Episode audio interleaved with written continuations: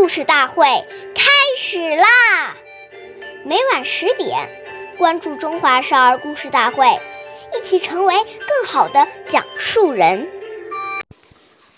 是非易，勿轻诺；苟轻诺，进退错。对于自己认为不妥当的事情，不能够随便答应别人。假如你轻易许诺，就会进退两难。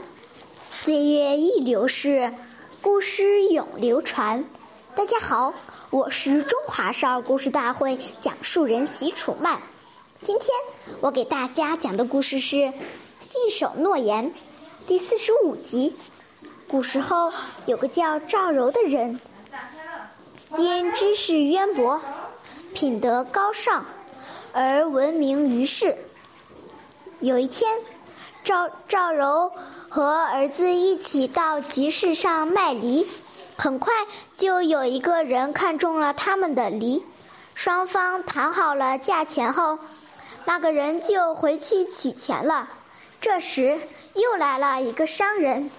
看到这对父子的梨新鲜、个大，立即要出高价买下。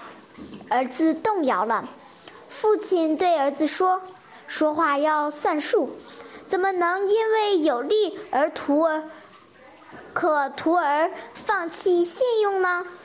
后来，第一个买主来了，他们父亲。父子把梨卖给了他，这对父子信守诺言的故事也被人人们传为佳话。下面有请故事大会导师王老师为我们解析这段小故事，掌声有请。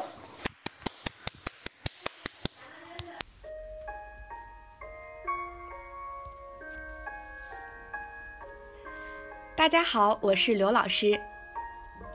面对一件事，首先要看应不应该做。如果是不符合道义甚至非法的，那就绝对不可以答应。假如我们轻易承诺，以后就会进退两难。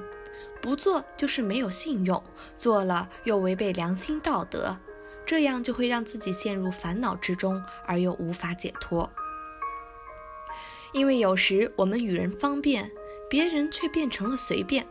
所以在答应之前，一定要详细查看内容是什么，不要答应之后再后悔，那就来不及了。古人讲，一言可以兴邦，一言可以丧邦。